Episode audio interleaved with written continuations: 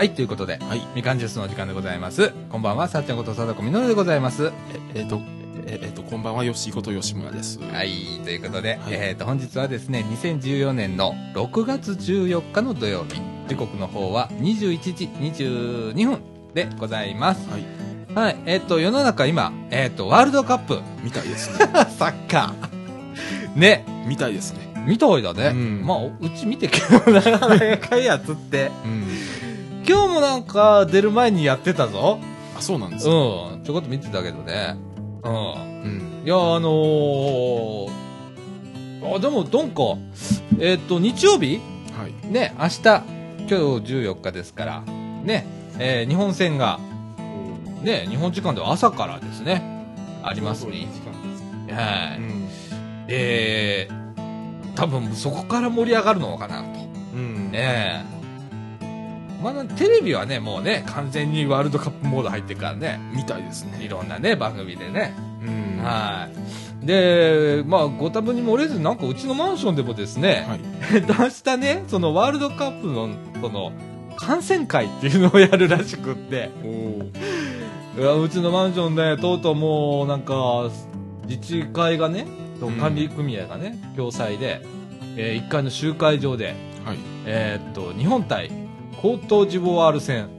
これ、午前10時キックオフなんですけれども、集会場をですね、午前9時から12時まで開放しますと。はい。で、えーっと、集会所にね、大型テレビ設置したんだけど、それをみんなで見ましょうと。でね、はい。えーっと、ビール、コーヒー、お茶などをご用意していますと。はい。これセルフサービスでございます。もう日曜日だから、みんなもうビール飲みながらとか、うん。もうわっさわっさしながら、こう、やりましょうっていうね、はい。えーイベントをこう自治会がね、さあ、でもその中で皆さんコートジボワールってどこの国かっていうのを知ってる人がいるのかどうかっていうのがね。わかんねえ。地球のどの辺にあるのかどの辺にあるのなーっかすらわからて。ない。わかんい。ないんだよね。そうだうね。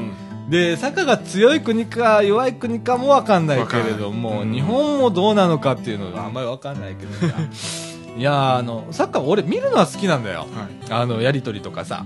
あの、まあ、昔サッカーやってたから、おあの、好きなんだけど、これ、あの、ね、9時から開けてさ、はい。ね、10時キックオフだよ。ね、もう9時から飲み始めた人はですね、10時もう始まる頃にはベロンベロンですわな。ええでもね、こういうのもね、はい。こう自治会とさ、管理組合がさ、うちのマンションはなんか、こう最近すごくこう、この間も話したけど、はい。ちょっと盛り上がってきてて、こう、断るごとに集会所を開放して、まあとりあえずみんなで集まってわやわやしようや、いうことから始め出したのね。で、まあ、あの、高齢化が始まってから、はで、それをどうにかこうね、あの、孤立しちゃうんで、うん。あの、隣の人は何する人ぞ、みたいなことになってるんで、まあ、それをね、はい解消するためにもっていうことで、こういうことを今、一生懸命、えー自治会、次から次へとやってんのよ。毎月、こういうね、あの、サッカーのとかね、あやりながら、あとはまあ、おじいちゃんの日とかおばあちゃんの日とか、子供が集めるなんかあのクイズとかしてもいいんじゃないですか、コートジボワールはどこでしょう。いいね。な なんんかかちなみにここみたいですけどねあの西アフリカおですー、うんそういうとこにあんの？こういうとこにあっていうことすらわかんないもんな。わからないですようんあれだもんな。国の名前挙げてみなって言ったら、うんまあ出てこない国だよね。出てこない国ですねそうだね。会話にも出てこない国ですねそうだね。あ うんあ、でも予選をこう、勝ち上がってきたっていうことでね、ある程度のね、実力はある国だとは思うんですけれども。さて、明日、どうなることやら。このあの、放送をね、配信する頃にはもうとっくにう、んえ結果が出てますので、はいはい。どうなってるか、楽しみでございますねすね。はい。ね朝からビールだぜ。いいな、お酒飲める人。朝からビール。ねいやーあの、こういうね、あのーことをね、こうマンションでやるってすごく面白いから、まあ、断ること見に行ってんだけどね。うん。いやー面白いでございますよ。はであのその次がい。うん。あの6月20日のギリシャ戦ですね。うんあのそれがあのあの早朝の早朝早朝えっ、とそうそう7時からですねあ、そうなんや。ん7時。7時日本時間で。日本時間ああ、全然見れる時間じゃないですか。そうですねね。うんもう3時とか4時とかもうやめてね、みたいな時間になるよね。まあでもああの平日なんでなんね最後まで見れる人がどれだけいるかっていうそうだね。もう会社休んじゃえ、みたいなね。とか、そうなんですよいう人も中にはいらっしゃるかもしれませんね。あとはね、会社の中でやるかもしれないね。中途半端なんですよねでもそうだよね。7時から、まあ、終わるのは9時前そうだね。9時ぐらいっていうのになるんでそうだね。45分の時間、そうだうね。んねえ。いや、でも楽しみでございますよ。日本がどこまで頑張れるか。うんね、もう本当あの、今までね、悔しい涙をいっぱい 流しておりますのでね、えー頑張ってほしいわけでございますよ。ね。いやー、いつまで続くんだ？このワールドカップって。いつまでなんでしょうね ね。うん勝ち進んでいけばの話になってくるんだろう勝ち進んでいけば結構長い間持つんじゃないですかねえ。うんあーあでございますよ。あの梅田のブラジル料理屋さんとかすごい盛り上がってますよ、ああ、うん。そっかそっか。うん。そういうところね。はい、ブラジルの。そうだね、会場地だもんね。会場地で、でもよく開催できたね。うん。なんか工事が進まなかったとかさ、うん。遅れてるだとか、まだできてないものもある交通機関の中にもね。みたいですね。なんかモノレール作ろうと思って間に合わなかったとか、間に合わなくて、ね。う、ん。いや、道路の舗装が間に合わなかったとか、うなことがあったらしいですけれども、ね。まあ、今すごいでも成長してる国ですからね、そうだね。うん本当。いやいやいやいやいやいや、日本も負けてらんないっすよ。頑張らなきゃいけません、本当に。はい。はいということで、えー、サッカーが始まりました。でもまあ、今回は寝不足とかいうことはなさそうですね。まあ、はい逆にあの早く起きれるんでそうだね、うん早起きができるということでございますよ。はい。えー、ということでですね、えーと、今回はですね、広報高槻の拾い読み、6月10日号ですね、からの拾い読み、はいえー、その他もろもろ、はいえー、姉さんの畑なおのコーナーもありますね。ということで、お届けしたいと思います。えーと、みかんジュース。この放送は NPO 法人三島コミュニティアクションネットワークみかんの提供でお送りいたします。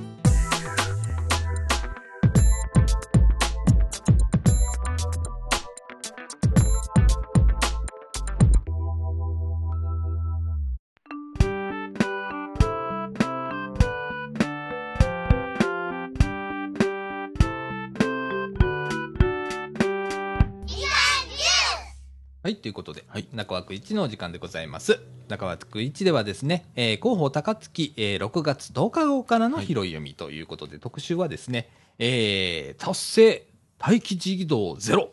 はいおお達成したんだ。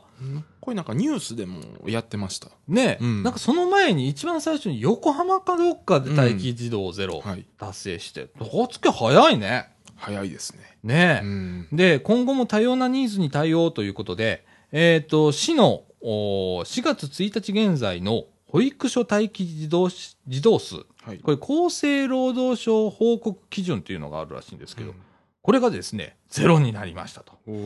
えー今後も市は安心して子育てができる環境を整備するため、多様なニーズに対応した子育て支援施策に積極的に取り組んでいきますということでございます。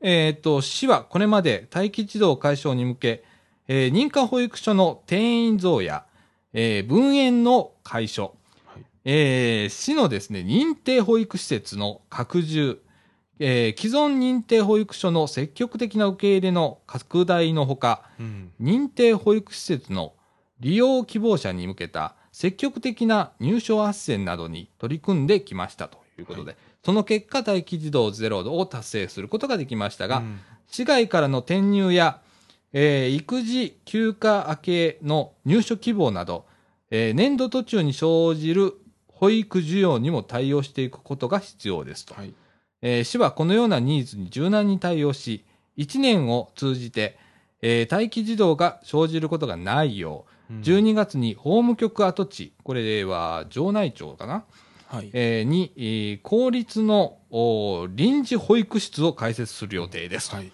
うん攻めるね。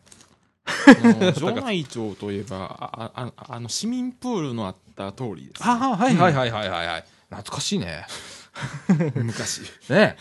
えっと、それからですね、はい仕事も子育ても両立できる環境づくりということで、その他市は、えー認可保育所の新設など、えー保育の受け入れ人数拡大や、えー子育て支援のさらなる拡充を図るため、うん。えーいろんな施策の取り組みを始めますとはい。いうことで、えーっとこの取り組みなんですけれども認可保育所の新設ということで、えーっと仮称なんですけど YMCA 高槻、はい。えーっとアマ保育園はい。の新設これうん。11月開園予定ということで、それから既存認可保育所の定員増とかね逗子保育園それから群家保育園が定員の増加に向けただいま準備中ということでそれから今村学園高槻幼稚園の認定こども園化ということで、うん。こっちの方はですね定員が195名、えー平成27年度中の開園に向け準備をしておりますということでございます。それから教育保育サービス利用者支援員を配置ということで、えーっと専門支援員が各利用者の状況に応じて、えー保育所やうんと幼稚園などに限らない適切な保育サービス情報を提供し、斡旋などを行いますということでございます。それから最後に、小規模保育事業の実施ということで、3歳未満児を中心とした保育需要に対応するため、質の確保された少人数の保育を実施しますと。平成27年度実施に向け準備中でございます。というような感じで、うんいろんな取り組みをおしておりということでございますね。で、その一方でですね、えーっと、保育士さんが足らないという問題も出てきてます。はいで、えー市ではですね、保育士の就職を、就職を支援を図るとうんいうことで、人材の確保を図りますということでございます。はいえー市は今後も保育士不足にならないよう、保育士資格を持ちながらも現在働いていない潜在保育士などの、えー現場復帰を支援する保育士保育所支援センターを保育幼稚園総務課内に設置しましたということで、これはですね、北摂初の取り組みだということでございます。えーっと、同事業は北摂初初の取り組みですと。えーっと、元保育所所長がコーディネーターとしてうん、保育士や看護師などの資格を持つ就職希望者と認可保育所との中に入り、えー就職のマッチングを行いますと。また、保育士への就職相談も実施しますということでございます。えー子育てとの両立や仕事を離れてからブランクがあるなどの理由で、えー再就職就職を諦めている保育士の相談に対応しますということでございます。えーっと、同センターの支援対象は、市内の保育所に就職を希望する保育士さん、それから、えー給食調理員さん、うんそれから栄養士さん、それから看護師さんで、紹介料などは無料ですということで、えーお気軽にご相談くださいということで、はいえーお問い合わせ先はですね、えー市のお保育士保育所支援センター、えー、674-7696まで、えーお問い合わせくださいませ。はいえ高槻の話ですよ、これね。はい。だから、あの、両両輪で回していかないといけない。うん施設を作ったりだとか、まあ、拡充したところで、まあ、あの、それをサポートするう保育士さんが少なければ、えー成り立っていかないので、はいこちらの方の就職も支援しましょうということで、北摂初の取り組みということでございます。い、やーね、うんと、大変なんだろうね、今ね。そうですねもうお母さんとかさ、幼稚園とか保育所だとか探しだとか、うんとかもうなんか抽選だとかね、はいいうことで、もうそこでもう仕事ができるかできないかが決まっちゃったりだとかするような世の中らしいので、いやー、大変だね。でも高槻頑張ってね、こういうのね。そうですねねうえ。んはーい。それ、これがまあ特集ですね。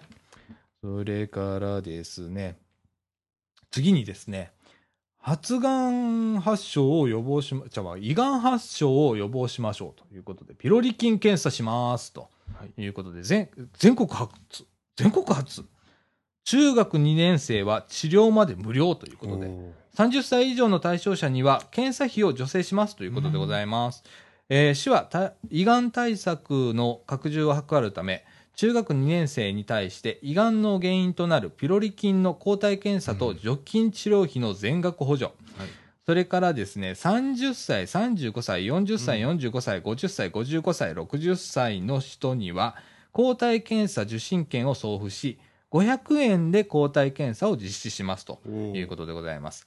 えー中学2年生に対しての除菌治療の全額補助は全国初の取り組みですと。えー胃がんは肺がんに次いで、えー死亡数の多いがんでございます。はいその原因となるピロリ菌は、そのほとんどが5歳以下の幼児期に感染すると言われており、うん中学2年生の約5%、30歳以上のお20%以上が感染していると推測されていますと。はいピロリ菌の感染を知り、除菌することで将来の胃炎や胃がんの発症を抑制することができます、ということでございます。お問い合わせはですね、えー健康づくり推進課、電話674-8800、674-8800までお問い合わせくださいということでございます。はいいやー、ほんとね、これ、大切なんだよね、ピロリ菌ってね。最近なんかいら言われだしたね、なんかピロリ菌ってね。うんねえ。いや、そういう、中学2年生。ねうんえ。ああ、治療まで無料ってすごいよね。高槻なんか次々出すけど、これ誰が考えてこういうことできるんだろう？ん。市の職員が考えてるのか、住民がこう声が出てきてこういうことになるのかってちょっとわかんないんだけど。ね。中学といえば給食も始まりましたしね。あ、そうだね、うん。高槻はね。今見てるんですよ。すごい豪華なんですよ。あ、そうなの？これです。何を食べてるの？今のあの献立ですね。お。うん。なんかね、鶏肉のマーマレード焼きだとかね、おえ？そぼろご飯。うん。いいな、麦ご飯だぜ、かっこ。こんなのがうん。なんか出てるみたいです。照り焼きハンバーグとかね。うん。おでもね、結構ね、きびご飯とかうん。麦ご飯とかこう、麦ご飯はありましたけど。いいよね。うんヨッシーはご飯給食あっもうあありましたありました。いいな。俺毎日コッペパンと普通の食パンの交互だった。もうどれだけパンがあれで嫌いになったか。でも今すごいですよ。あのん？あああのコッペパン焼きウインナーキャベツのえあのあ何それ？のカレーソテーっていうこれうわもうなんかさ俺らの時はそんなのなかったなかったもうそんなのコッペパンっつっても本当のコッペパンだからね、でパンはパンだけしかそうだよ。よく出て、あの、ジャムのね、うん。あれだとか。あの、ちょっと凝ったやつだったらチョコレート味のなんちゃらをこううん。塗って食べるとかさ。そ今の中華おこわとかでもうやだ、もう本当に。沖縄風炊き込みご飯 すごいですよすごい世界になったね。ねううんん。いや、本当あのーすごい世の中でございますよ、本当にね。それからですね、えーっと、何？企業の社宅新規整備を支援しますということで。おこれもあんまり聞かない話ですよそうね。ですね補助金限度額300万円に引き上げますということでございます。市は働く世代の人口増加や、えー地域振興を目的に、市内に新たに社宅を整備する企業に対して、えー費用の一部を助成しますということでございます。今年度は補助限度額を100万円から300万円に引き上げますと。うん詳しくは、あー産業振興課、えーこれ総合センター9階って書いてあるね。はいえーとかね、えっ、と、市のホームページで配布するパンフレットなどをご覧くださいということでございます。えー法人対象ですね。いや、うーだから住民増やしたいんだな。うんとりあえず住民そうだね。で、社宅をこう、うん作るとこ。まあ、これはね、あのー社宅の中でね、何個作るかによって、この助成金の交付額が決まってきます。えー最高で30個以上の社宅を作る場合が300万円の支給。それから20個から29個の場合は200万。えー10個から19個が100万と、えーいうことでございます。いやー今高槻は、あの吹田と人口を競ってますからね吹田と競ってんだ。うんあ、そういう規模か。そういう規模ですねあまあまあ大体35万中学士。うんうーん。すごいな。なあ、はい茨城取り残されるな、本当に。頑張ろうぜ、茨城な。うんまあ、頑張っても仕方ないんだけどな、こればかりはね。はい。はい。えー、次はですね、えー、と、梅雨に入りまして、えー台風などの風水害への対策をということで、あらかじめ危険箇所をチェックしておきましょうと。はいそれから、あ避難ポイントもお確認してくださいということでございます。えー、そうですね。もうこれはもう今まで言ってきたことがほとんどなので、対策としては。あれなんですけれども、えーっとですね、大阪防災ネットというのも前から伝えておりますが、改めて、まあ、お伝えしますとですね、大阪府がですね、大阪防災ネットというのをやっております。で、その防災ネット、あのーこれ、大阪防災ネットって、あの、検索したら出てくるんですけれども、そこに防災情報とか出てきますんで、何かあった時にはそこ見てくださいだとか、それから、き市、ね、これ、茨城市も一緒だよね。はい。えー市の気象情報だとか、注意報が発令された時にですね、携帯電話にメール配信されますというようなものもありますと。はい。メールアドレスの登録はですね、登録アットマーク大阪防災 .net えからメールを送信してくださいということです。登録料は無料。別途通信料が必要ですということでございます。ぜひご利用くださいませ。はい。えーここのね、大阪防災ネットではですね、こういうあの、メール配信の他にもですね、いろんな気象情報とか、はいそれから現在発令されている注意報、警報とか、うんそういうようなものが、あの、表示されたりだとか、はい降雨情報もね、うん出たりもしますんで、まあ、最近急に大雨とか降ったりするんで。ね、うん。あの、河川のね、あの、水位の情報もそこから見れたりもしますので、はいぜひ、あの、ご活用くださいませ。はい。それから、えーっと、この暑いくなってまいりました。あの、するとですね、もう、もう、もうこれ毎年、これもそうなんですけれども、エアコンなどの使用を控え、節電をとはいいうようなことで、えー節電対策もここ、今ごめん、スタジオはもう、クーラー入ってる。暑いからここ。はい。えーっと、まあ、温暖化防止にもつながりますからね。あのーまあ、無理のない程度に。そうです、うん本当にね、あの熱中症に注意し、無理なくということで、えー特にですね、でもね、これ難しいんだけど、熱中症に注意し、無理なくって言いながらもですね、午前1時から4時までの節電をって書いてある。一番暑い時じゃないですか暑い。時ですね。ね。うん。あの、この時間帯が、まあ、ピークを迎える。うんでもね、もうちょっとね、僕が見てる数値では、後ろ、うん。えっ、と、5時、6時ぐらいまで引きずってます。うん。で、えーそこら辺が一番やわげな感じがしますね。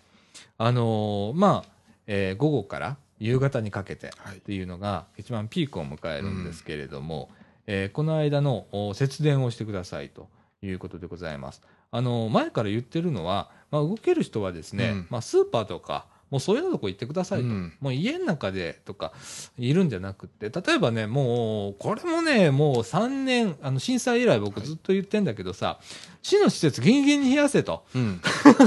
市の施設を、のね、広いホールとかをうんギンギンに冷やして、その中に、まあ皆さんお過ごしくださいうんというような場所を作って、えーそこに一時的にいればいい。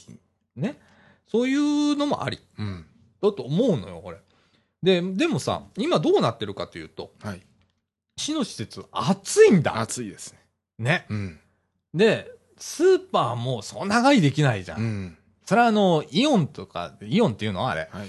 ね、ああいうところ行きゃさ、あの、まだこう、うん座るとこがあったりするとか、フードコートがあったりするから、まあ長いはできないけれども、まあその中で涼んだりはできるだろうけれども、なかなかね、この掃除時の中で、うんじゃあスズメって言ってどこ行くのとか、そうですね V とかなっちゃうわけじゃんか。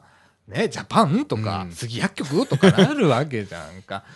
それはちょっと無理あるから、うん例えば命は夢センターの中の一室を開放して、そこでお休みくださいとかね。あのー和室もあるんだからね。うん。あと公民館だとかコミュニティセンターだとかっていうところをこう冷やしといて、そこをご利用ください。うんとかっていうことも俺できるような気がするんだ。ほんで一箇所で済むからね。うん。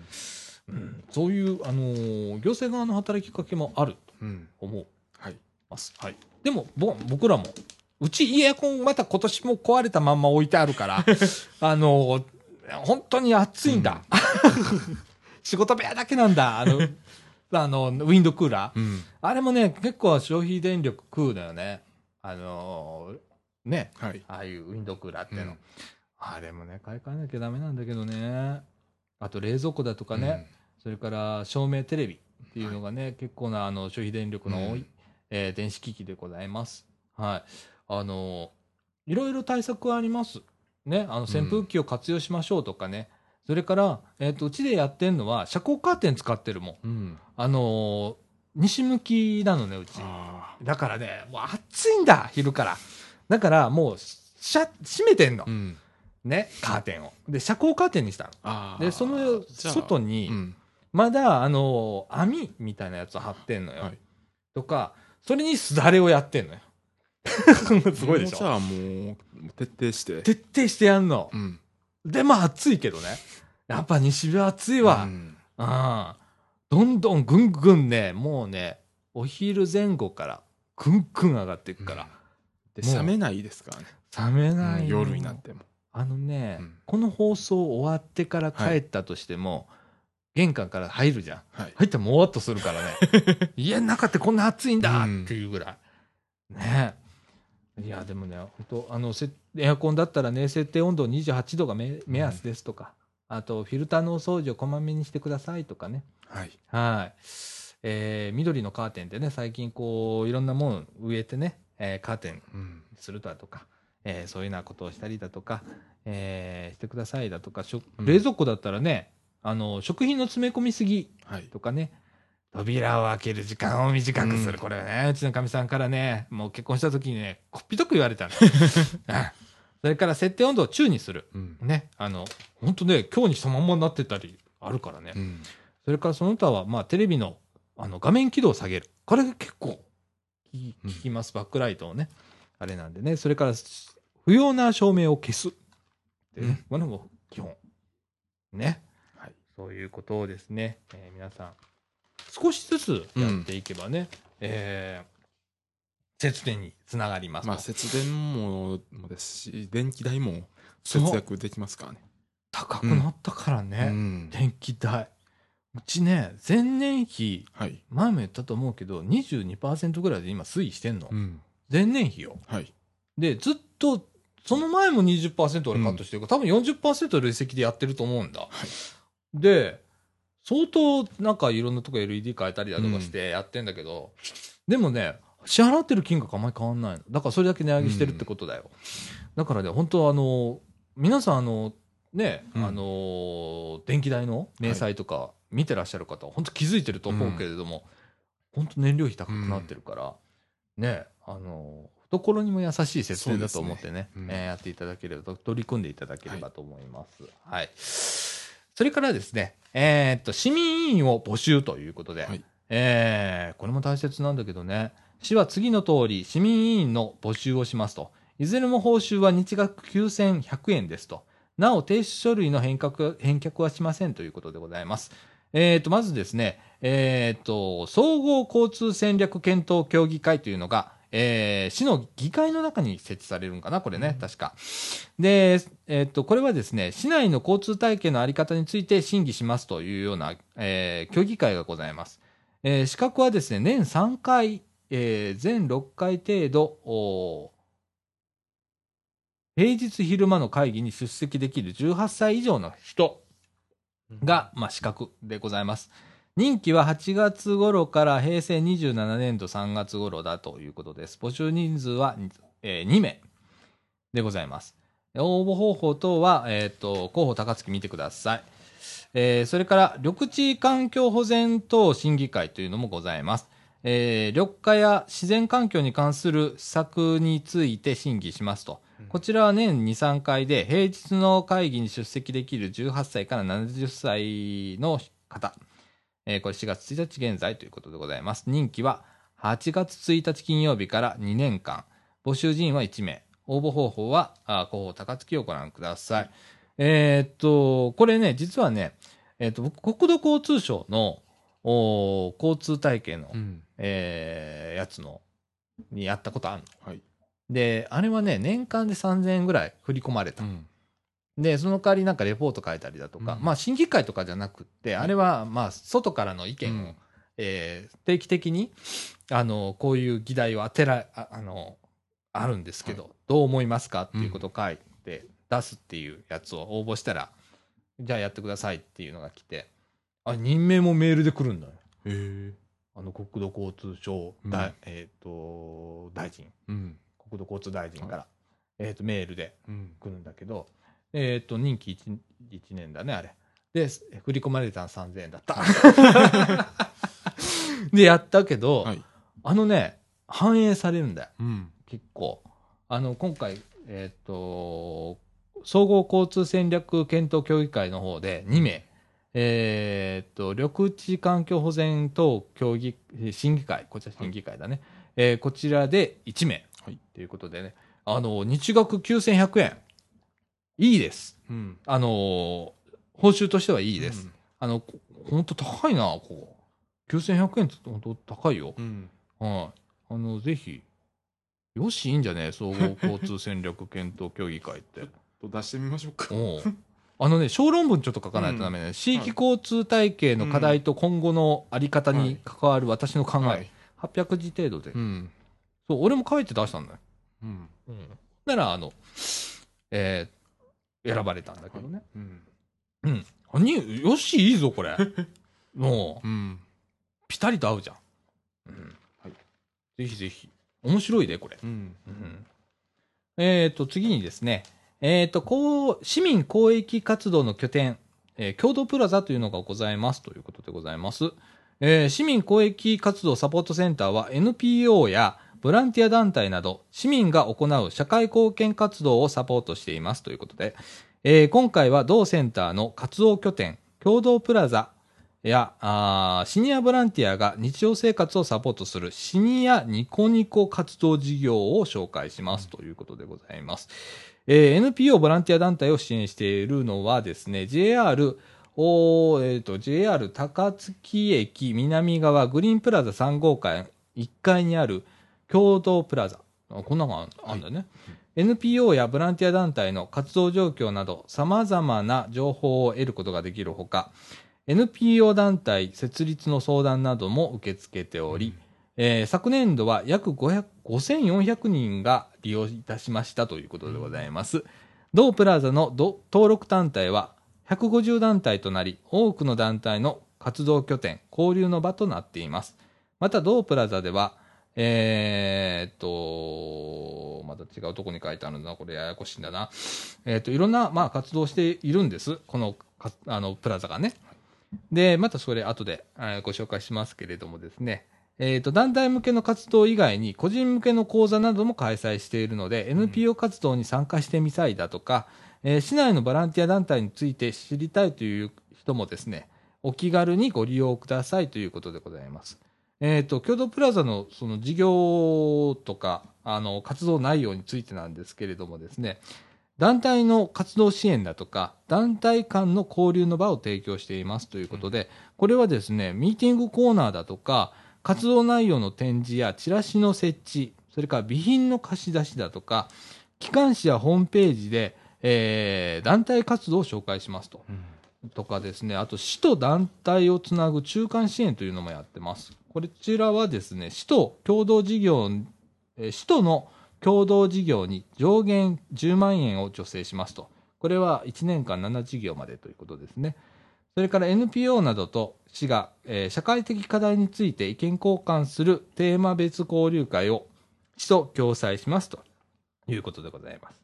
それから団体個人向けセミナーといたしまして、まちづくり活動の基礎知識や取り組み方を学ぶ講座やですね、えーと、NPO やボランティア活動に関する講座、それからパソコン講座、それから団体の活動を市民や子どもたちに PR する講座などを行っていますということでございます。それからですね、えっ、と、日常生活をサポートしたい人、されたい人を募集していますということで、同センターは、高齢者、えー高齢者世代が、えー長年培った技術や知識を生かして困っている人をサポートするシニアニコニコ活動事業を運営していますと。うんえー同事業ではシニアボランティアや NPO などが、えー日常生活の困りごとを手助け、え？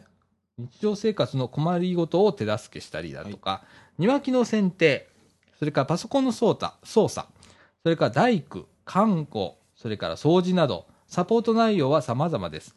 支援をしてみたい人、それからですね、逆に支援を受けたい方はですね、お気軽に共同プラザへお問い合わせくださいということでございます。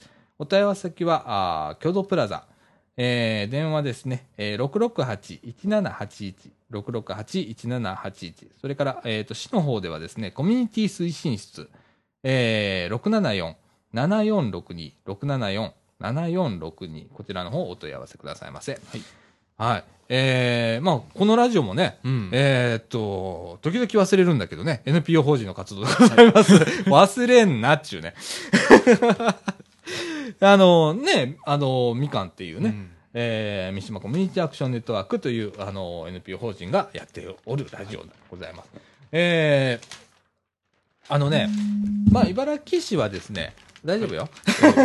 茨城市ではですね、市民活動センターっていうのがありまして、まあ、これが、まあ、この、えー高槻市のはい共同プラザはい。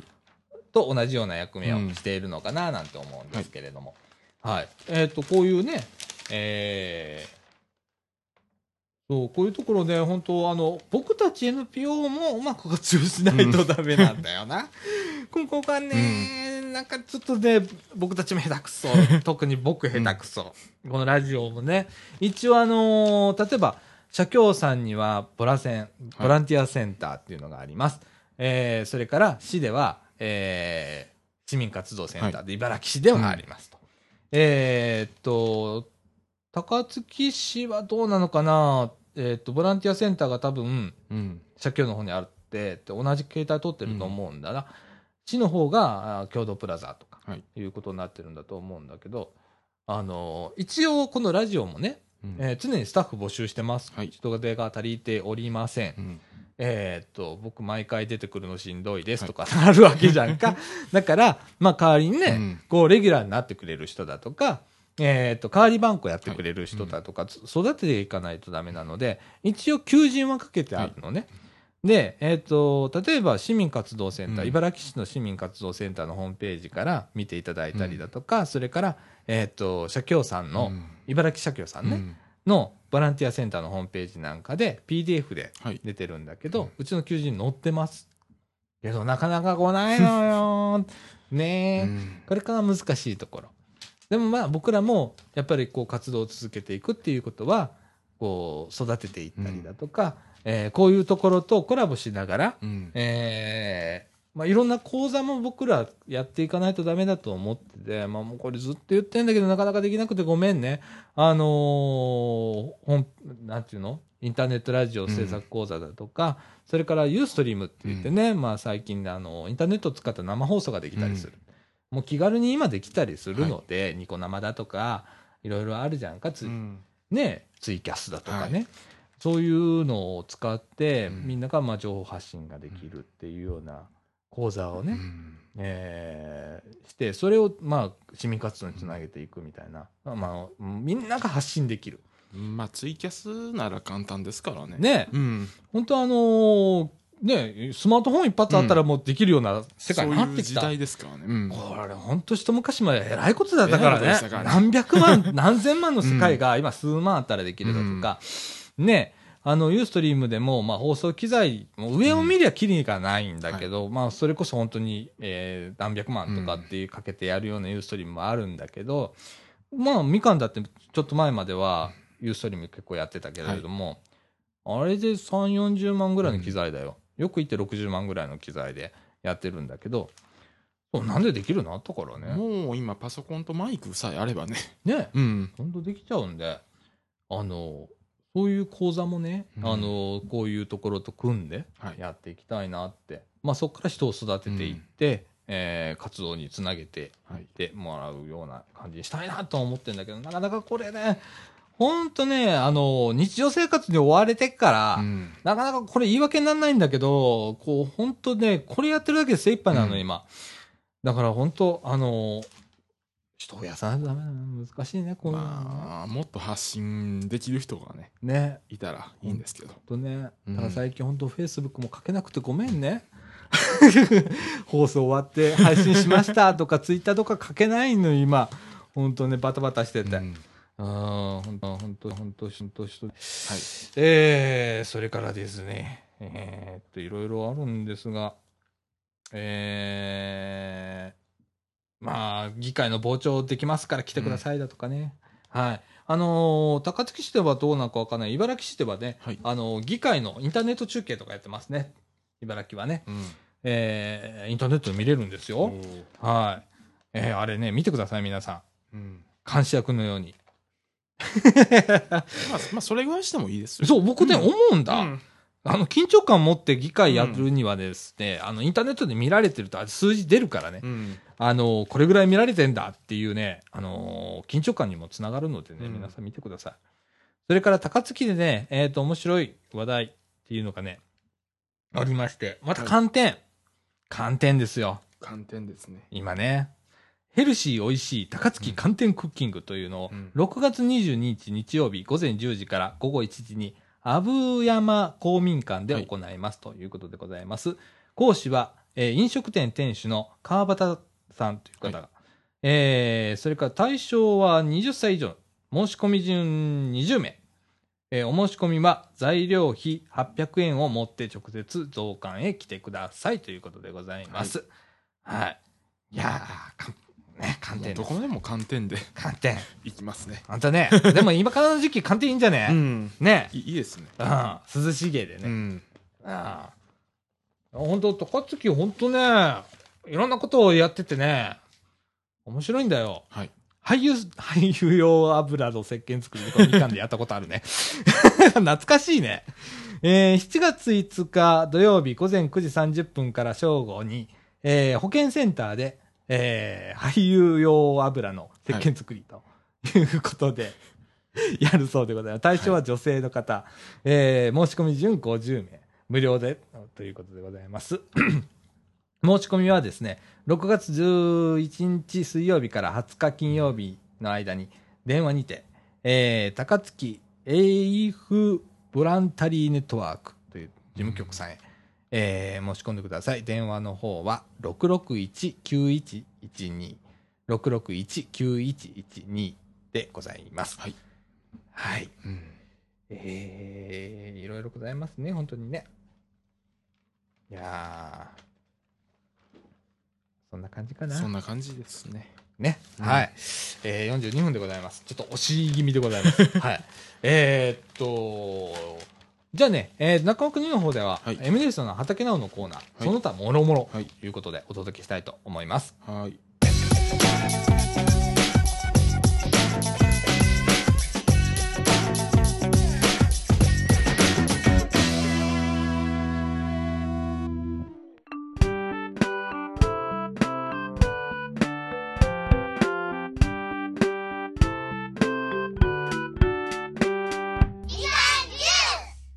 とい。うことで、はい。中川国のお時間でございます。えー、っと、それではですね、えー、っと、M 姉さんの畑直のコーナー、イエーイ、ということで、えー、っと、皆さんですね、ツイッターの方で、M アンダーバー、畑アンダーバーナウとはい。いうところ見てください。そして、フォローしてください。はい。えー、っと、M 姉さんのいつもの畑作業の模様を、いつもツイートしていただいているので、はいこれをご紹介してまいりますコーナーでございます。うん。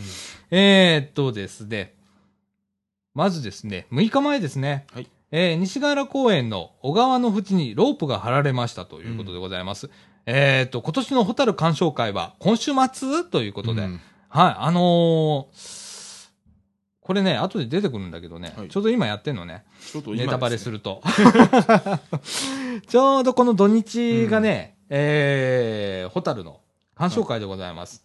えー、あ、本当だ、西河原公園の、うん。ああ、本当だ、昨日間、えー、ロープ張っておりますね。はい。うんあ、こういうなの準備を一週間ぐらい前からするわけね。うん。あー大変だね。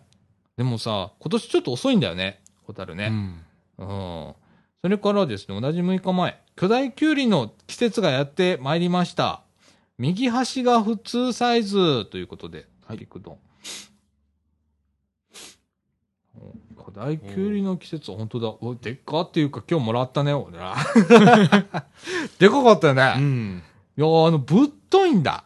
そうですね。うん。あとは、すっげえ曲がってるやつとかさ。いやー、いいでございますよ。私大好きでございますから。はい。それから、えーっと、同じ6日前ですね。すごい雨だったので心配だったけど、はい雨の直前に植えた枝豆もうん。無事でした。やれやれということで。これ、枝豆なんだね。うん。ああ、もう芽が出てますね。かなり。葉っぱもね、立派になってますけれども。えー、ほんとすごい雨だったもんね。うん6日前とかね。ああ、こういうのでね。ああ、大変だね。うん。それから同じ6日前。人参もしっかり育ってきた。ある一定の位置で曲がっているのは、この辺りで、えー耕しきれず、硬い地層になっているのかな？ということだ。うんああ、なるほど。途中でクリッと曲がってんだよね。うん。で、それがどの人参もある一定のところで曲がってくる。曲がってると。ということはうん、硬かったんだよね。そのうん土がね、その、っていうような。多分そうだね。うん。え、うねさん鋭い。なんかでも、なんかセクシーだね、この足。この人参の、なんかセクシーだな。ちょっと曲がり方が。ね。うん。ああ。それから4日前でございます。はい人参収穫、なぜか1本だけ白い。うん。葉っぱは人参なのになぜ？ということで。はい。ほんと白いね。うん。大根、細い大根みたい。はあ、すげえ。でも人参いいね。うん。あいいですね。あ、ねえ。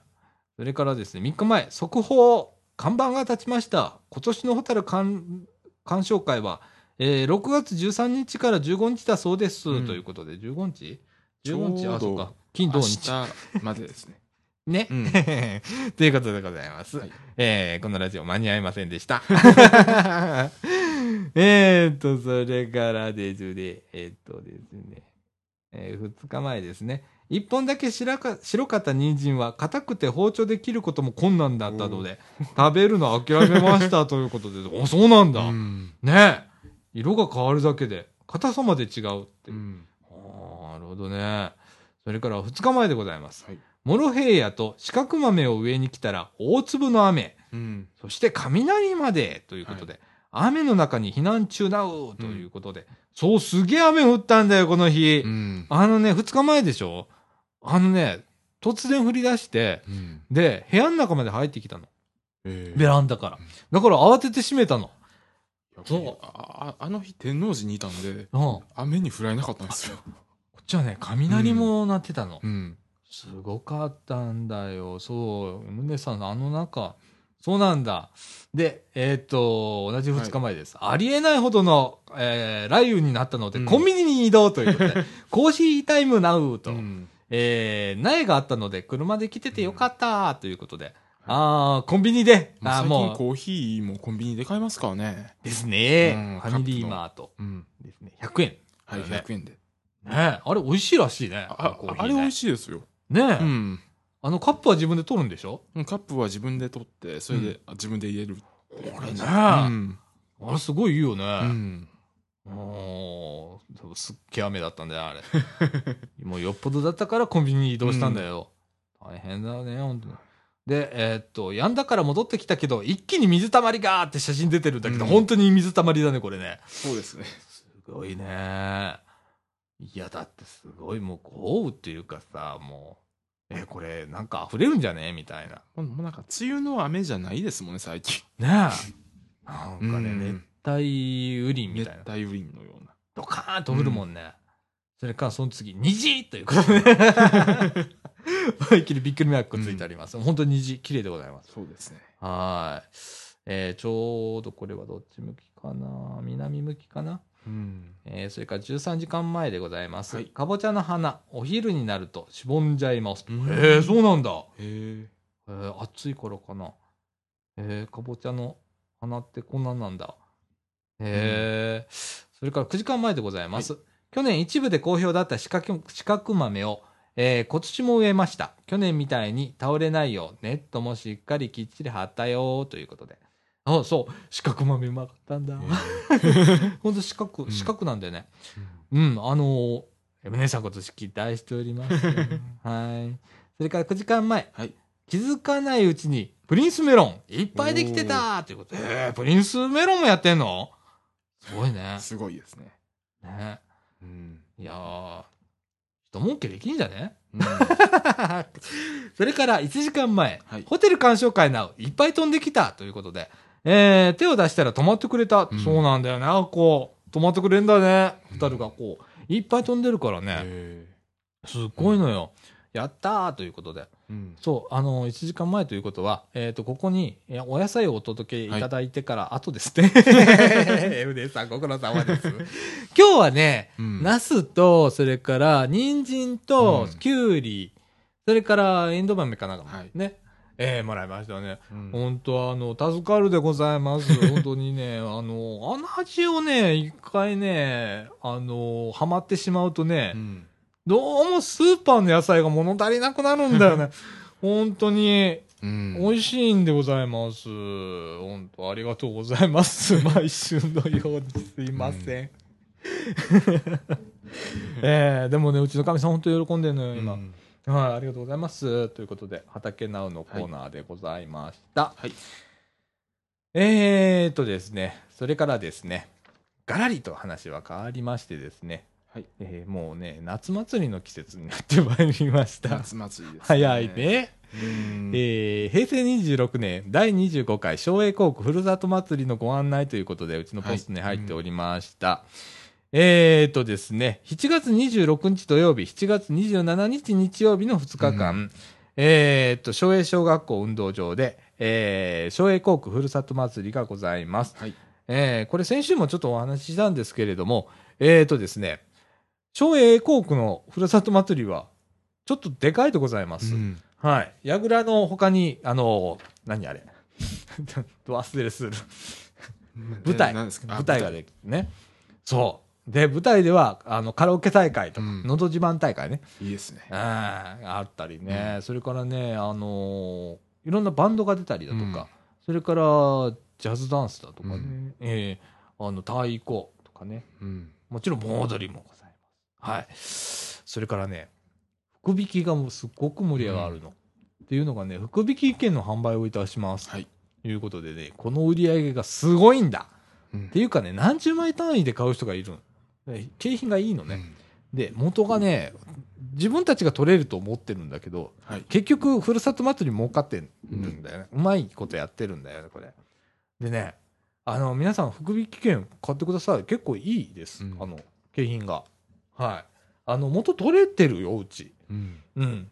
それからですね、あのーご商売されてる方とか、まあ、個人の方でもいいんですけれども、はいえー協賛協力金というのも、えーお願いをししておりますということでございます。はいはい。あの、えっ、と、これはね、昭栄高校ふるさと祭り実行委員会ということで主催になっておりますが、えっ、とですね、例えば、えー自治会の方に、あのーご相談していただくと、えーわかると思いますし、それから校区、昭栄小学校の校区の方にはですね、えー協賛協賛協力金、それから福引券の購入のお願いと、をですね、えー全校に配布いたしますということでございます。はい。えーこの時期がやってまいりました。はいはい。えー私も、あの、マンションの自治会の、うんね、毎年、あの、露店を出すので、うんお手伝いを 毎年やっております。はい。まあ祭りの時期なんでね祭りの時期でち。ょうど暑い時期ですよそう、うん暑いんだけど面白いんだ、はいこれがね。うちはなんか、よ、よ、うんと、スーパーボール釣りかなんかやる、毎年ね。とかいろんなことやってんだけど。面白いんだ、これがね。はい。えーこの時期がやってまいりました。あのーまあ、この7月26日、27日の、まあ、前後はいでですね、まあ、大体茨城市の、うんあのー各校区で、はいえーふるさと祭りが開催されます。はい。えーっと、茨城フェスティバルもこの前後だと思います。まあはい。まあ多分同じ日ですよそうだよね。うん2627うん。かぶせてあるんだよね、うんあれね。うまいことやってるよね。はいはい。いやー、夏でございますよ。そうですねねえ、喋ってるだけで汗かくんだ。なあ、ほんと、お風呂入ってきたのに、俺。いやー、もう暑い時期でございますよ。ねえ、そうですね。その中ですね、今日は何をこう取り上げようかなと思って、またあの、うん。よし、いろいろね、はい。持ってきてくれてて、例えばね、大阪市水道局がこんな配っているとかね、あってね、えーこれ普通に配ってんだよね。普通に配ってます。ね。水道事業うん。民営化基本方針ということで、うん。公共施設と運営権制度の活用についてということを大阪水道局さん、うんこれプレゼンだよね。パワポコのプレゼンを、完全にプレゼンですねね、うんえープリントアウトしたものなんですが、まあこういうのをやりますよっていうことだけ市民に。そうなんだよね。これがね、水道事業民営化基本方針うんということで、大阪市水道局ね。うん。大阪市だよ。ね。大阪市です。ここは注意してうん聞いてね。なんだけど、うんの、だから水道事業を民営化するっていう基本方針なんだけど、うん後ろの方見たらさ、えーどうもさ、えーっと、ふとの、うん。えー水道事業うん。との統合とかいう話も書いういてある、話もね、うん。書いてあるんだねあ。ありますね。うん。変な話だと思わない、それとこれとは別の話でしょ？と。まだね、何もやってないのにそこまでっうん。ていうのは。あの、大阪市さん、あの、言うのはいいんだよ、うん別にね。水道事業民営化に関する基本方針。ん。勝手にその、まず、統合してから民営化するかどうかっていうことを考えていただかないといけないわけですよね。うんね。それが先だよね。そうです。勝手に、その、大阪市さんが、ううんちは茨城市民だから言わせていただくんだけど、えーうちは広域水道でございますわな、うん大阪市、大阪府のうん広域水道でございます。大阪府ですからねね。で、えーまあ、言ったらまあ、自治体が協力し合ってやってるうんっていうところがありますわな。えーそこからまあ市が独立をした形で水道局を持ってて、うんまあ、まだ全然別の施設を使ってやってると。うん独立の、あの関係でやってるとはいいうことでございますわな。そこで水道民、水道事業を民営化するという話をするのは勝手にしてくれと。大阪市でやってくれたらいいんだよ。それをふと一緒にして大阪府も民営化してくれみたいなことを書くのはやめてくれって俺は思うんだよ。うん時期尚早じゃないかと。うんね。まず、統合してから、府との調整をしなさいっていうのが僕のあれだと思うの。それか、先にこれがあるんだったら、大阪府の見解も一緒に書いとけとうんいう話になるよね。そうですね。うん。うん大阪府はこう、ね、お俺らににしては、寝耳に水みたいな、これ大阪市で配ってる大話だから阪市で配ってね。ますからね。うん。大阪市水道局。そう。うん何大阪市、偉そうに言ってんの、うんってことになるで、こんなことか。あのそうなんですよこのプレゼンうん読んでたら。あの、もうなんかね、急に話が飛んじゃってますから飛ねん飛んじゃうんだよな。うんうん。新たな大創市制度に向けた移行に関わる取り扱い。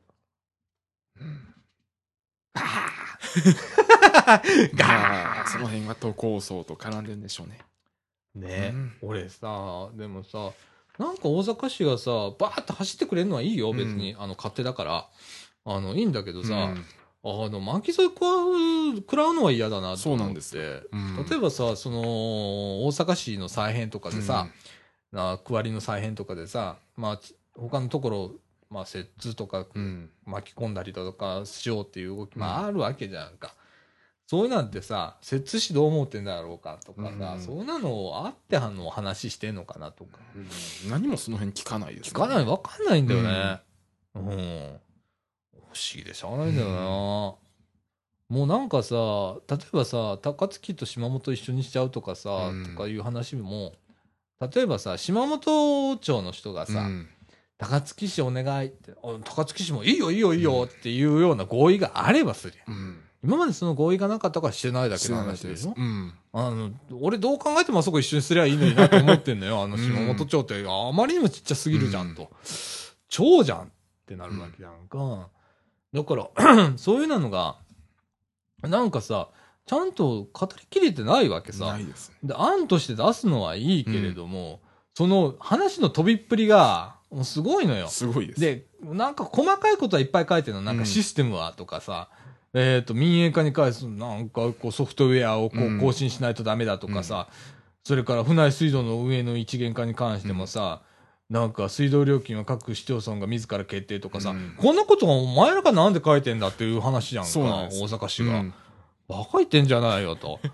何をこれ大阪市で配ってんのっていう話だよ。もうこっちは何も知らないですもんね知らないも。うんんねえ、うん本当に、あの、勝手にやってくれ？うん民営化とか。うんそのかそれを維持できりゃいいけどね。うんそう。あの、ちゃんとね、そのメリットっていうことをちゃんと書いてほしいの。はいで、それを約束してほしいわけ。うんあの、俺国にも言えることなんだけど、国もね、あの、いつもなんかこう、今でもいろんなドラマティックに変わってるじゃん。うん今、国会でやられてることって、まあ、あえて言わないけれども、でもそこにちゃんとした約束ってないじゃん。ないですね。ペナルティーもないじゃん。であいつらは、あいつらって言っちゃった、ごめんね。あのー議員さんね、うん議員さんってさ、その時に当選してる時だけに責任あるわけじゃんか。うんその後にどうなろうが関係ねえじゃん。そうですね。で、俺なんかそれ、なんかどっかで約束す、うんなんか国としての組織うん。に約束事作ろうなと思うの。それは守れなかったら即時は撤廃するだとか、いろんなことをこうつけないとダメだよ。あの、なんかすごく無責任にこういうことを書いたりだとかして、こうプレゼンするのはどうかなと思うの。もうな、もう、もうなんか見せるだけ見せて終わりですからね。そうやね。うんほんでこれで議論尽くしましたって言うんだよ。違うよ。お約束が最後につくんだよ。必ず。うん。あのー保険じゃねえんだからって。民間保険会社の保険でさ、うんとか、あと株式投資じゃねえんだからさ、そうです。一か八かでやってるわけじゃねえんだよ。あのー国っていうのもね、うんあの、行政とか、あの、地方自治体もそうだけど、うんあの、そういうもんじゃねえんだよって思うの。そこがなんかね、最近ちょっと勘違いしてるような気がして、うんああ、俺、なんか、こ国民が不在になってるわけよ。結局、まあ、この大阪市の場合は、市民も府民の声も届いてないし、届いてないし。届く前に耳に入ってないからね、俺たちの。入ってないですもんね。ね。うん。で、ここまで僕ら書きました。うん議論これだけしたんです。だからもう投市民の人も見てないと思います。見てないようんこんなこと全然見てないと思います。で、知るとしたら、うん例えば夕方のニュースとかで、ローカルニュースあるじゃんか。うんとかで、特集で取り上げられておしまいとか、そうなんだよ。まあ、細かいことは何にも分からずに。分からないこれでも分からないですけどね。わかんないよ。どう？俺ね、腹立たしいわけ、こういうの見たときに。で、あの、行政って、あの、僕らも悪いんだよ。うんその一般国民も、まあ市民でもあり、府民であり、うん国民であるわけなんだけど、あの、パカーンと口開けてサービスを待っているっていうのが当たり前になってしまっている僕らも悪いんだけど、ある一一方、あの、なんだろう、あの、税金としてお金入ってくるわけじゃん。はい。預か大切なお金を預かってるわけじゃんか、でそれをこのようにして使うっていう、でそれがちゃんとメリットがありますよと。俺経営と一緒だと思ってるのある,、ある意味ね、まあ、ちょっとちょっとちょっとは違うんだよ、うん。そこはあのちゃんとみんなあの分かってるだろうけれども、あのうーん身の丈に合ったサービスっていうのが必ず俺あると思うの、はい。例えば国がなんであんなに大借金こいでんの、うん。と毎年赤字国債発行して、であの景気が上がってますとかってうん。なんでそんなんなんの？と思うわけ、うん。であれ破綻してんで普通の会社だったら。してますね。民間企業だったら、あんなことできないもん、うん。ねえ。俺俺不思議で仕方ないのよ。うん。で返せんのかと。うん。ある日突然、あのーまあ、国債っていうのを今発行してはいなんとかなってるわけなんだけど、国民が「チェ!」って言った日にうん。とかあと海外の評価がコロッと変わった時にうんガラガラガラガラっと国債の評価が下がってっていうことになるわけでしょ、急にね。うんうん。どうかいねとかうん。俺ねなんか最近それで時々寝れない時が実はあって、うん、なんか国民不在だよねってうん、思うの。あの自分たちの声届かないよねうん。って上にって。で俺思うの本当に国の組織ちっちゃくしてほしいと思ってんの,、あの地方分権でもう地方にどんどん権限移譲してほしいわけ、うん。でそれはなぜかというと例えば府になった国から府にいろんな権限が移譲されたとすると、まあ僕らからちょっと近くなるわねそうですね。それが今度市町村に降りたとする権限移譲されるとしたらより近くなるよね。うん。で自分たちの声が届きやすくなったりうん。反映されやすくなるよね、だから俺権限移譲って、うん。その代わり地域差は出るよ。うん。地域差は出るんだけどそれだけ市民も頑張ると思うの、うん。声を上げれば変わるから、うん。でうーんとそこにまあ地域差が出て不幸幸福と不幸がまだそこで生まれるのかもしれないけれども、それはまあどういう世界でも多分一緒だと思うの、大きなスケールで見ると世界っていうのはそういうわけで、国によってスケールが違って、こうね、幸福不幸があったりするわけで、それと一緒で、まあ、一番自分たちの声がどうやって届けやすくするかっていうのはもう、もう、権限をどんどんどんどん移譲してもらうしかないと思う。で、最終的には、その市町村うん。に限りなくうん。権限を移譲してほしいわけ。できるだけ。で、上をちっちゃくしてほしいわけ。うん国家予算って。まあ、市長だと壁ってあんまりないですもんね。そうやね。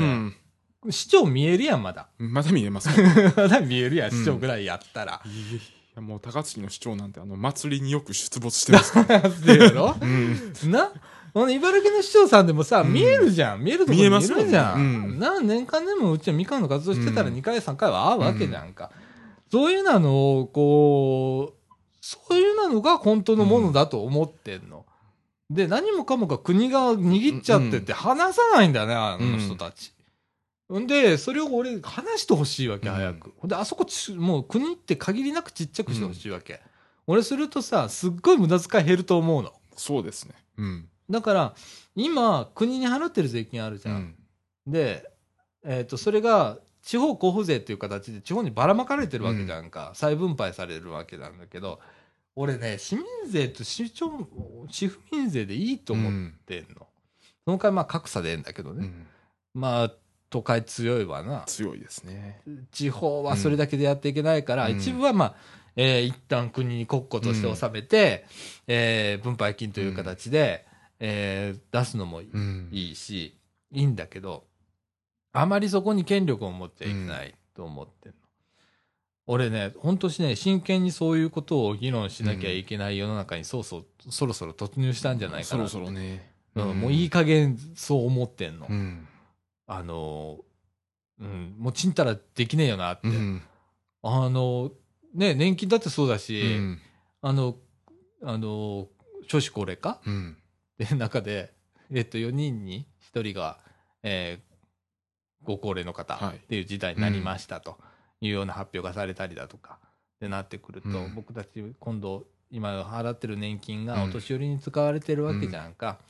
まあ、お年寄りを支えるっていう年金制度になってるけれども、これが今後、うん。え2人に1人とかなってくると、もう僕たちもらえないよね、うん。みたいなものも見えてくるわけ。支えきれない世の中になってきたりだとか、もうそれをお金だけの問題でなくて人的にも支えきれなかったりだとか、えーする世の中になってくるわけや。どうかなって。俺それ本気で考えてる人本当に国の中でいんのかなと思う。うん。いろいろ見てて。なんか、上っ端だけで議論し尽くしましたで、トントントントンもの通していって、うんって議論してるのも見えない。見えい。ないんだよ。うんその過程とか、うんそういうのが見えないし、例えば、その、官邸の前で、うん大きなデモやったとしても、うん全然違う方向で物事が動いたりする。で、それの、その、意見っていうのがすごく経済団体だったり、そういうようなところの意見がすごく反映されてたりだとかする世の中ってどうなのかなってうん。思うのね。あの、法人、まあ企業ね、うん企業団体、まあ経済団体って企業なんだけど、うん法人も法人格って人格持ってんだけど、うん本当の人間の方が人格高いからね、本当に。そうですね。そこの間違いだけはすんなようんと思うの。ね。あの、それから、そういう経済団体っていうのは、大きな企業の経済団体だからねっていうところも忘れないようにしてねって。ね、うん。ボーナス上がりました、うん何パーセント、何万円上がりました？とか、うん。この夏のボーナスは何万円台まで平均いってますって言っても、それは一握りの、本当の0.000、え ?0.00019% ぐらいの大企業の、あの、集計、うん。ボーナスの額を発表してたりするんだよね。そこの数字に騙されちゃダメだよ。みんなテレビでやってますからね。そうやねどのチャンネルも。で、みんなそんなに俺もろてねえやって思ってんだよ。そうなんですよ。ねえ、うん。100万近いボーナスをって、うん。こんだけ上がりましたって。嘘でしょ？うち、ボーナス上がるどころか、ボーナスもらえねえよ、みたいな人だっていっぱいいるわけでしょ。うんおかしいと思うよ、うん俺、報じる側も、それはその数字の根拠ちゃんと示さないと、ダメだと思うよ。うんで、みんなそれを読み解く力を持たないとダメだよ。メディア今いろいろあるからさ、そうですね。うん、その中にちゃんと読み取る力も、うん。あの、持たないとダメだと思う。うん。そうじゃん。この、このプレゼンもそうだよ。うん。その通り読んでたら危ないことになった、ね。あ危ないですよ、これ。うんうんちゃんと読んで、で、何が足りないのかなっていうことを考えたりだとか、ね。例えば数字が多いんで、多分数字を見て騙される人もそう。いると思います。うんんで、いいこと書くからね。いいこと書きますか？うん。うん。でね、例えば水道事業者、事業民営化っていうことで、これね、ライフラインなんだよね。まあまあ、電気もガスもライフラインっちゃライフラインなんだけど、汚れはしないわな、電気ガスは。すね。ただ水の場合は汚れるからね、口にするもんだからね、うん。あの、そこをどうやって守っていくか、まあ、うん。それがこうがやれば保証されるんだ、担担保されるのかっていうのも、これは議論しなきゃいけない、民営化の方が結局良かったじゃんということになるかもしれないけれども、うん。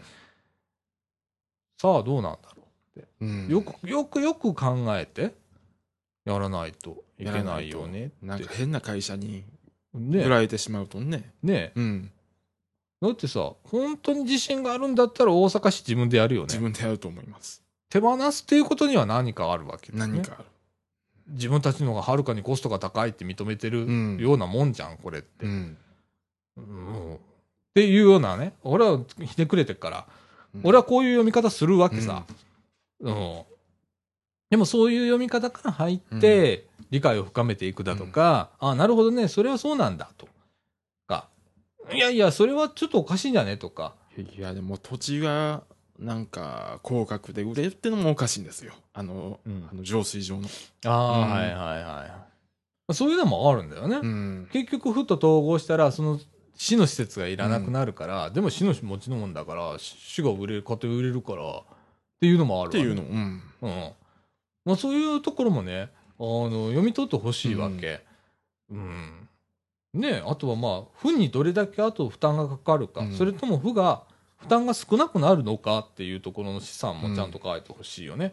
まだそこまでは踏み切れてない。ないです。うん。っていうような、うんえー水道事業民営化基本方針というものが、うんえー大阪市水道局から出ております。多分ホームページかどうか出てんじゃない出てると思いますね。配布しているくらいだから概要版ということでございます。えー平成26年4月ということでございます。はい。皆さんちょっと見てください。うんはい。あの皆さんもね、気がつくこととか、ちょっと考えようん。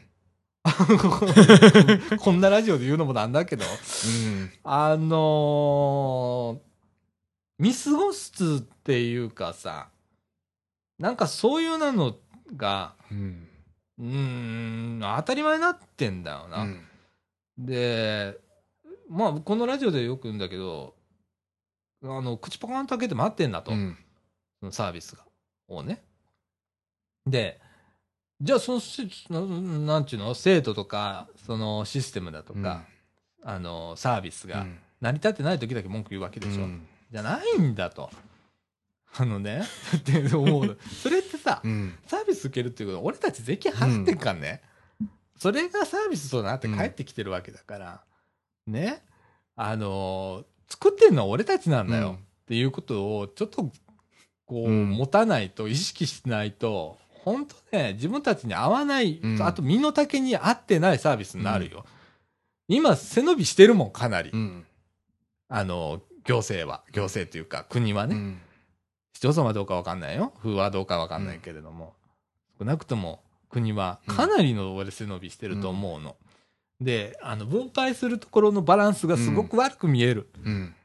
あのー東北の復興でも全然父として進まないとか、復興住宅の建設の、うんえー完了率が8%。うん。なんじゃそれと。3年も経ってよ。うん。ね、復興住宅が8%しか着工してない。どういうことってなるわけじゃんか。で、いまだに21万人だっけはい。?31 万人だっけ ?21 万人。21万人。21万人か。の避難者がうん。仮設住宅で住んでいるとか、みなし仮設で住んでいるという状況っていうのが、あれってもうおかしいよな。うん。でもそれを助けるお金いくらかかるんだっていうのをみまず見せないとダメだと思うの。で、ん例えば何千億ってなる。うんでも、いらない何千億多分いっぱいあると思うの、俺。ありますね。そうね俺ね、そういう、うん。こう、見方をし,、してほしいわけ。で、こ、これちょっと今年やめにして、こっち持っていかないとかっていう話できると思うの。で、そうやってね、あの、今、今年はこんだけお金が足んないんだから、俺ら借金してまで生活してないじゃん。ね、でも国は借金してんのよ。で、イコールこれ国民が借金してんだから、俺が自分が借金してるのと一緒だから、自分個人で借金してなくてもうん国は借金してるわけだからね。おかしいと思ううんだよねん。そこちょっと考えてほしいなって思うん。う。うん。だから、ね、行政サービスそんないらない。国のサービスそんないらないよって思う。うん。うん。もうこれ以上借金いらないし。うん。うん。と思うよ。はい。はいあのーこれに関してはね、あの違うっていう意見とか、うんまあ、どんな意見もそうなの、このラジオで言ってることなんでもそうなんだけど、あのー、レイディオアットマーク M-CN うん。ドットネット、M えー、レイディオアットマーク、M-CN ドットネット、こちらの方へご意見ください。えっ、と、違うっていう意見うん。も聞きたい。うん。うん。そうだそうだという意見も欲しいし。えーこれ、これね、議論するの面白いと思うよ。あのー何ができるかっていうことと、何がいらないかということ。それから、減らしながら充実させていくっていう、新しい方向ってあると思うの、俺。あのーいらないところを減らしていって。うん。でも充実はしてんだよ、とそうですね。いう社会っていうのはありだと思うんだよね。うんあの、そういう考え方っていうのを、これから絶対考えていかないとね、どう成り立たないからね、もう。これから減るものばっかりですからね。うん。これをどうしていくかとうんかっていうことを考えるには、ね、出るもん出す、減らさないとね、うん。うん、いけないので。ちょっとそういうところもね、あの、最近言えてなかったので、うんこのラジオ。あの、おとなしくしてました、私。あのね、なんかね、うん。言えなくなってたの。うん自分の中でラジオで。こう、いろんなこと、うん。うんいろいろあってね。はい。で、別になんか誰かに言われたからっていうかじゃないよ。あの、圧力があったからとか言うんじゃないよ。そうなんじゃないからね。某、某、某とこれじゃないからね。国はいのあれじゃないからね。あのーどこもないんだけど、自分の心情的にそういう、こう余裕があまり持てなかったんで、はい今回ちょっと言ったけれども、あのね、今後ちょっと取り上げようと思ってます。いろんなこと。うんまた、あのー最初の方はか、うんアグレッシブって言ってもいいんかな。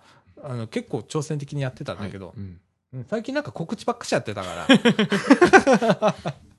と、電車の話ばっかししてたもんね。またもしかしたら、うんあの、アグレッシブにうん。やるかもしれません。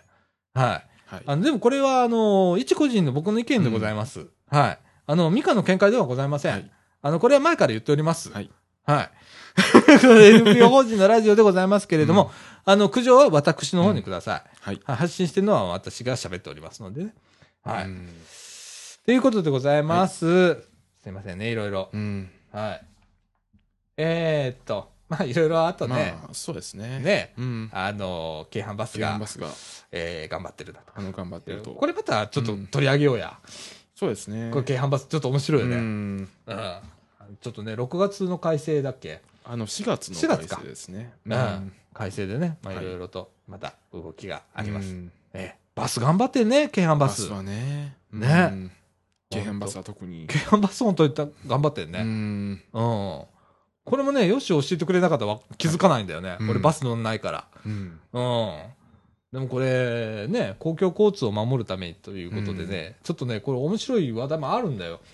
はい。その中でね。うんまあこれもあとちょっと特集みたいな形でやろう。ですね。うん。ね。えーちょ、ちょっとあの、あれだけ言うと、環境定期券っはい。ていうね、キーワードだけ皆さんにヒント、はい。あの、ホームページでちょっと、あの、勉強しておいてください。うん僕もちょっと勉強してきます。はい。えーちょっとそれ取り上げようかなと思ってます。うんはい。えーということで、えーと、時刻の方は10時43分でございます。はいえーこの後、エンディングへ。はい。ということで。はい。はい、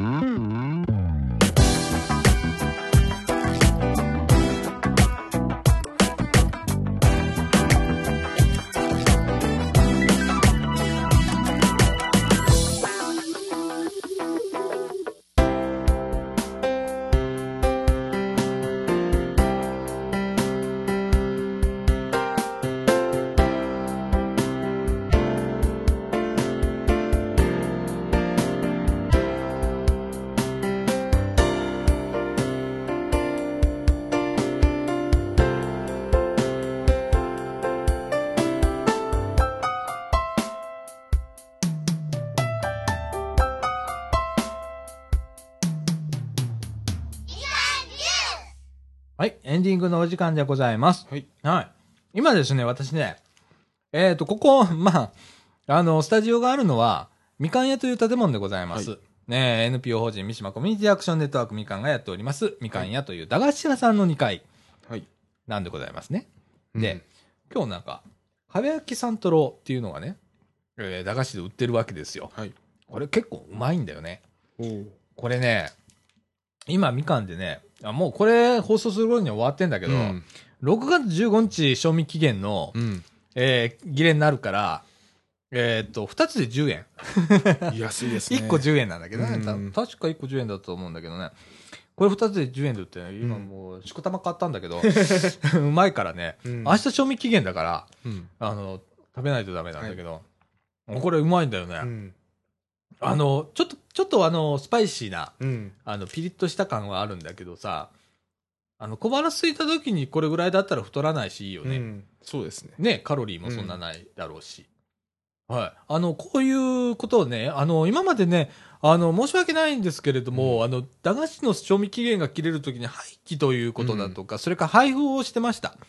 えー、切れる前にね、えーっと、おじさんおばあさんの集いだとかのところにパンとこう、ね、あの、あげちゃったりだとかしてたんですけれども、最近ちょっと商売系出ましてですね、えーっと、あの、賞味期限切れのものを安く売るようになりましたい。や、いいことじゃないですか。はい。うんので、少々賞味期限が切れても僕たち食べてますから。もったいないもん。うん。っていうので、あのーやっぱりね、ちっちゃいもんいっぱい扱うので、賞味期限切れちゃうんだよね。で、あのーほっといたらね、本当にね、店頭に賞味期う限ん切れのものが並んでたりすることもあったりしてたん。それをもう大幅に見直して、うんえー今そういうことをやっております。はい。えーまあそう、大変なんだよ、駄菓子屋さんもちっちゃいもん扱うからね。で、しょう、まあ、品目はそんなね、うんみかん屋さんはない方なんだけど、それでも大変だもんね。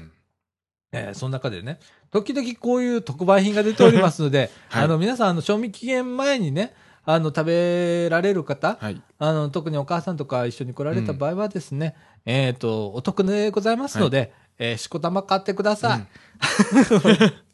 あのー結構出てます、そういう商品。はい。あの、賞味期限切れのお勤め品だと思ってね、スーパーによくあるね。そうですはい。だと思って皆さん。もう、あの、無駄のないように。そう、無駄のないように、本当に、うんあのーいろんなもんがね、あの、廃棄されるのもったいないからねもっ。たいないですからね。うんせめてこのみかん屋だけはね、そういうのがないように、はい。はい、したいと思います。はい。えー、ということで、あの、皆さん、あの、駄菓子屋さんね、あの、なかなか、こう、行くこともなくなったしね、うん見る、見かけることもなくなったのでね。なんか最近のの駄菓子屋っていうのは、あの、ショッピングセンターとかに入ってる、なんかもう、ちょっと違う感じなんですよ。あのね、うんターゲットがね、俺たちに向いてんだよね。向い すでに もうね、30、40、50あたりのそれぐらの年代の。年代を狙ってるね、大人買いするようなね、あの駄菓子屋さんがね、あの大手のスーパーの中に、うんね。ええあるね。ありますね。で、まんまとやられるね、あれね。あそこでね、しこたま買っちゃうんだよね。うん。またね、あの、新しくなった通販モールの中にもあありましたね。あ、やっぱあるか。なうん。はい。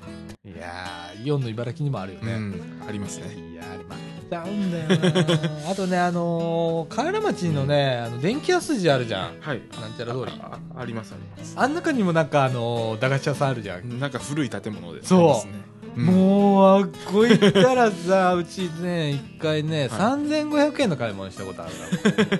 3500円ということは、紙袋に3つ。バカだね。俺たち、3500円あったらどれぐらい買えるんだろうね、とか。3500円分買ったら紙袋3つだった。すごいです。配りまくりました、その時。結局配ったんです。食べれませんみたいな。はい。でもワクワクしますよね。うんはい。あのーまあ、今ね、ちょっとみかん屋さん、あの、平日開店の回数が減っております。はいえーちょっとスタッフが減ったりだとか、それからあのーまあ、ボランティアでね、あのーお店番をしていただける方、えーもしいらっしゃいましたらですね、えーみかんの方、ご連絡いただくかですね、えっ、と、茨城社協さんのボランティアセンターとか、市民活動センターの方にも、えー今、あのー求人かけておりますので、あの、ぜひお問い合わせくださいませ。はい。はい。えー今ね、土日が空いてる。うん。はい、今まで空いてなかった土日が逆に空いてるっていうね、はい、あの事態になっております。はい、ですのでね、あの平日子供たちがあのやっぱり残念がる姿を見てますので、あのぜひともご理解、えーご協力のほどよろしくお願いいたします。はい、ということで時刻の方は10時50分になりました。はいもう俺帰って寝るよ。明日も仕事なんだよ、はい日曜日。頑張ろう、本当に。はい 月曜日に見せないとダメなやつ。まだ何にもしてないやつがあって、何にもしてないって言ったら、もう俺聞かれたったら大変なことになるね、うんこれね。あるんで。明日急いでやるもうこれ放送後にはできてるはずですよあ、そうだね。うんできてりゃの話だね。無事そこで、ね、なんかね、声が裏返ったり、はいはい、しております。はい。はいまあ、頑張ってまいりましょう。はい。ということで、えっ、と、まあ、当分、通常通りはいでございますね。はい。はい。うんまたなんか、息抜きに休もうや。はいこ 嘘でしょみたいな感じになってるけど。はい。えーっと、ということで、はいい、感じです。この放送は NPO 法人三島コミュニティアクションネットワークみかんの提供でお送りいたしました。今週のお相手は、さあちゃんこと佐藤かみのると。えっとよしこと吉村でしたはい、ということで、また来週。さよなら。さよなら